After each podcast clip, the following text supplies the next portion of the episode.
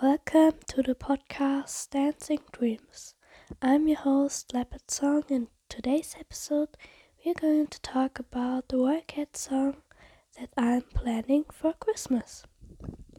So let's start.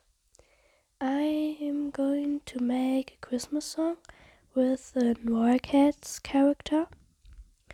And I but I need your help for this because I get stuck in this and I can't find a Warrior Cats character that fit into this song and yeah.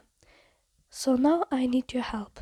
You can write a Warrior Cats character down in the comments um, where you think this cat deserves a Cats Christmas song and it should be a story, maybe some a love story or uh, just feel good story about Christmas and uh, wonderful time it is.